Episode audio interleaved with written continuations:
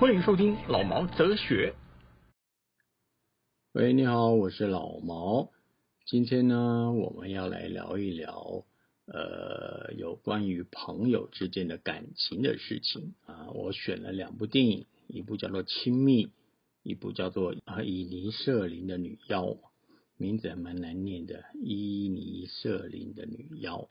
基本上呢，这两部电影都是在讲呃两个朋友之间啊，两个小男呃两个男生之间那种友谊的啊，他们之间的一些变化所产生的一些不一样的东西。那我们先讲《亲密》啊，它是一个法国片，它是在讲一个好像是小学刚毕业升初中，一个十三岁的一个小男孩，两个小男孩了哈。他们两个基本上是一个很亲密的，两个人的关系很亲密，可以睡在一起，玩在一块这样子。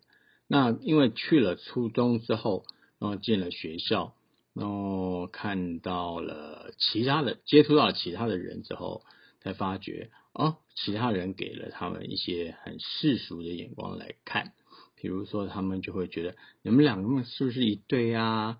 是不是同性恋啊？然后常常去。呃，用言语啊，然后来来挑衅他们。那其那其中有一个男孩子呢，哈，叫做雷米。我这样说好了，一个叫做莱奥，一个叫做雷米。那主角的名字，哈。莱奥呢就觉得很在乎人家的眼光啊，他就觉得好像真的不应该有那种超乎朋友之间的感情这样，因为他们两个关系实在是太亲密太好了，然后从。呃，睡觉睡在一块，然后，然后两个人讲出两个人的愿望，然后一个是要好像是要跳芭蕾舞，一个好像是要拉小提琴。那后来因为上了初中之后，然后就当然啦，那大家开始讲他们一些奇奇怪怪的事情啦。呃，然后呢就开始慢慢慢慢的疏远了雷米。好，然后两个人就不再像之前的那么欢乐。那对雷米来说呢，他只是觉得。哎，我跟你很好，那为什么你现在跟我不好？那搞到最后雷米自杀，为什么要自杀呢？基本上小孩子的世界，然后朋友之间的感情，基本上是我们不了解的哈。他讲的东西就比较简单直接，那可是这部片子里面包括了层面又比较广一点。那另外一部叫做《隐尼瑟林的女妖》，嗯，它。是一部呃英国片吧，好英国片，爱尔兰片吧，英国片。整个片子是在讲在爱尔兰内战时候一个小一个小岛上面，哈，然后有两个好朋友，那突然之间呢，很好的朋友了，突然之间呢，他那个就其中有一个不理了对方，哦，就跟他说：“你不要再来烦我了，我要做我自己的事情了。”这样，然后另外一个人呢，啊，那个另外一个人是科林法洛演的啦。演的还蛮蛮蛮像乡巴佬的，演的还蛮好的啊。那他就觉得说，哎，我跟你那么好，你一定要跟我说清楚，为什么是我得罪了你吗？或者怎么样这样？那他的朋友就说，没有，你真的没有得罪我，我真的只是觉得我不想浪费太多的时间在很空泛的感情上面。那可是对克林法洛来说，他觉得嗯很不能接受，到底怎么回事？然后后来另外那个他的朋友就说了哈，布呃布兰顿格雷森哈。他就说：“你要再来找我的话，我就用剪刀剪掉我自己的手指头。你来一次我剪一次，你来一次我剪一次，还真的剪了。这是这是我觉得蛮蛮离谱的了哈。有讨厌到这个人，到讨厌到这个，其实他也不是讨厌他，只是觉得你不要来烦我。这个是我可以理解的。很多时候人是觉得某些人不想人家来烦我，不管以前多好，那是以前的事情。可是你现在真的不要来烦我。”这是很正常的啦，我觉得很正常的啦哈。我个人呢会比较喜欢亲密两个小男孩的那种故事，它覆盖层面就会比较广一点，它不光只是单纯的朋友吵架的问题而已，它还包括两个家庭的问题，然后还牵扯到很多的社会观点的问题，演员的层次也比较多。他从两个人很好到两个人吵翻了，到后来其中有一个小男孩雷呃雷米智商弄莱奥觉得很对不起那小男孩，他的那种不舍，他那种那种对自己的那种惭愧，对自己的那种压力，这样。那我觉得这个层面会比较广一点，比较好看一点。那伊尼瑟琳的女妖呢，她的层面就没有那么多。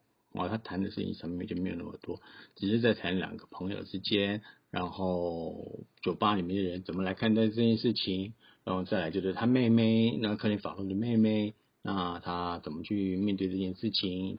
那他的层面真的并没有比较多，可是他的摄影是蛮棒的哈，阴影摄影要的摄影，可能是我比较喜欢老老式的拍摄的摄影摄影的 framing。看它的颜色哈，那可能是我比较喜欢的。那当然，那个亲密它的摄影也蛮蛮棒的了。它整个的颜色啊，它整个的饱饱和度，我觉得也是蛮蛮厉害的。我这样说好了，亲密他的摄影是利用他所有的呃年轻小孩他的美丽人生，很很很亮丽的啊，整个画面给人很亮丽的，色彩丰富的。然后很活力的，那可是这个很悲惨的故事。那印尼瑟琳的女妖呢？她就是很很贴切在于这个爱尔兰小岛上面，然后她有的一种风情，啊，她也拍的很漂亮一种风情。哎，应该怎么说呢？应该说是一个是李冰冰，一个是杜可风吧。那谁是杜可风呢？那就是亲密是杜可风拍的，印尼瑟琳女妖那就是李冰冰拍的，那差别就是在这边。那这两部戏呢，基本上都是在讲呃朋友之间他们的关系变化。那我觉得很多时候大家都知道呃道德绑架啦，然后知道感情绑架啦，可是比较少人知道友谊绑架。那比起道德绑架跟呃跟感情绑架哈，基本上友谊绑架就是更普遍，哦，反倒是你自己不自觉的，就是一个友谊绑架，然后更让人家痛心这样。比如说，呃，朋友常常会说，呃，你是不是站在我这边？你是不是和我啊？你是不是站在我这个位置替我想事情的？那这个基本上来说都是一种绑架。然后你为了跟他好，然后你为了买那个东西送他，为什么没有送我？我送你的比较贵，那你为什么你你送的东西比较少？这都是一种友情的绑架。那朋友之间用友谊当借口，让对方做自己不愿意的事情，啊，那让朋友之间又为了友谊的存在，那种无奈答应对方，这个就相当于就是一种友谊绑架。好，那现在很多这种大家都不自觉的发生的这种事情。那我们自己也要好好的想一下，是不是需要这样子的友谊？另外一点是，人家不理你的时候，朋友不想当朋友的时候，有的时候真的是没有理由的。比如说，我今天跟你很好，可是有一天我突然讨厌你了，是没有理由的。甚至你以前呃爱看小叮当，我觉得是好好好可爱的。可是我觉得你现在爱看小叮当是很幼稚的，这是有理由的吗？这是没有理由的，因为人的变化在什么时候产生是不知道的，所以每很多时候不要去用自己的标准、自己的想法去要求了你的周边朋友或周边的其他人，因为那些人真的不是应该要配合你来做某些事情的。现在因为。媒体呃，网络上的媒体啊，跟网络上的一些讨论，常常会发生的类似像我刚刚所说的，别人应该要为我做什么，别人应该要听我说什么，别人应该要知道我什么。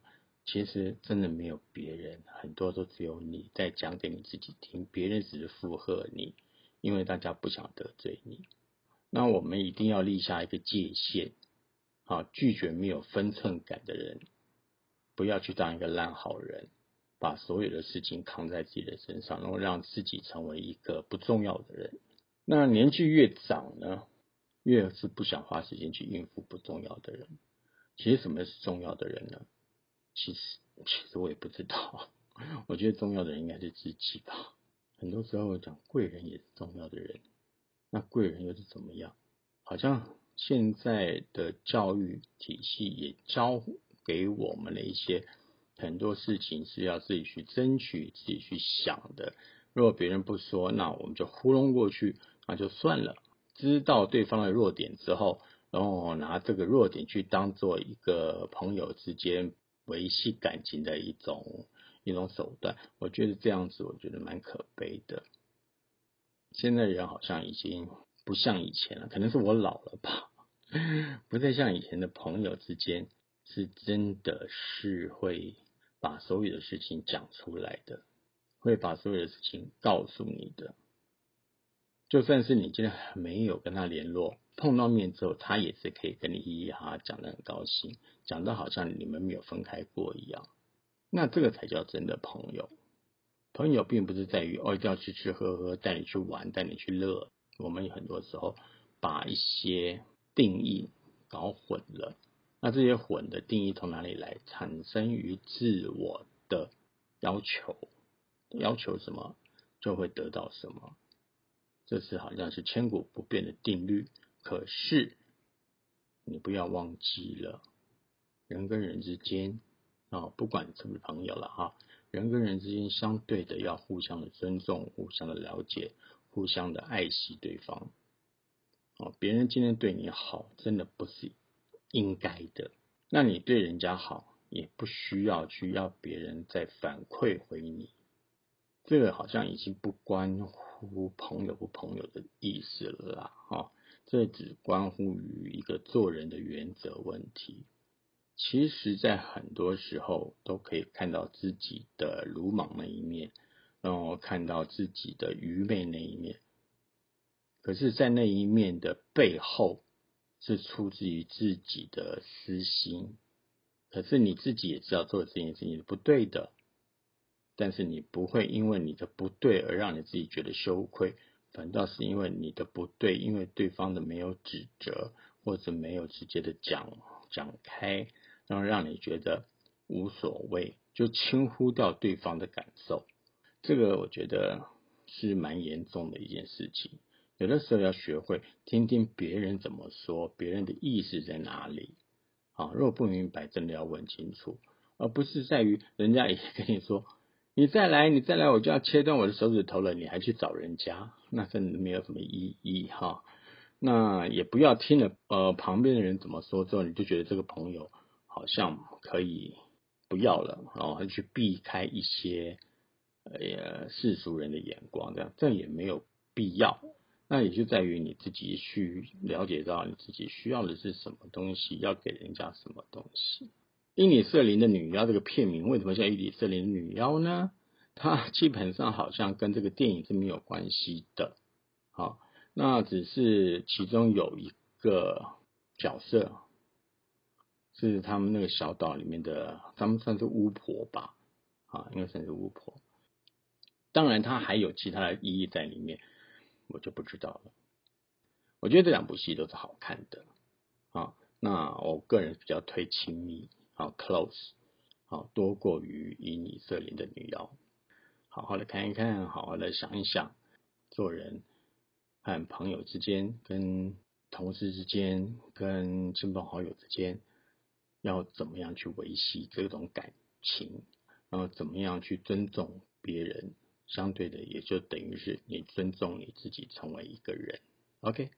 好的，那就这样喽。今天讲的比较浅显一点，大家应该听得懂啦。呃，那就这样，再见了，拜拜。记得多内哦，老板又在说了，拜。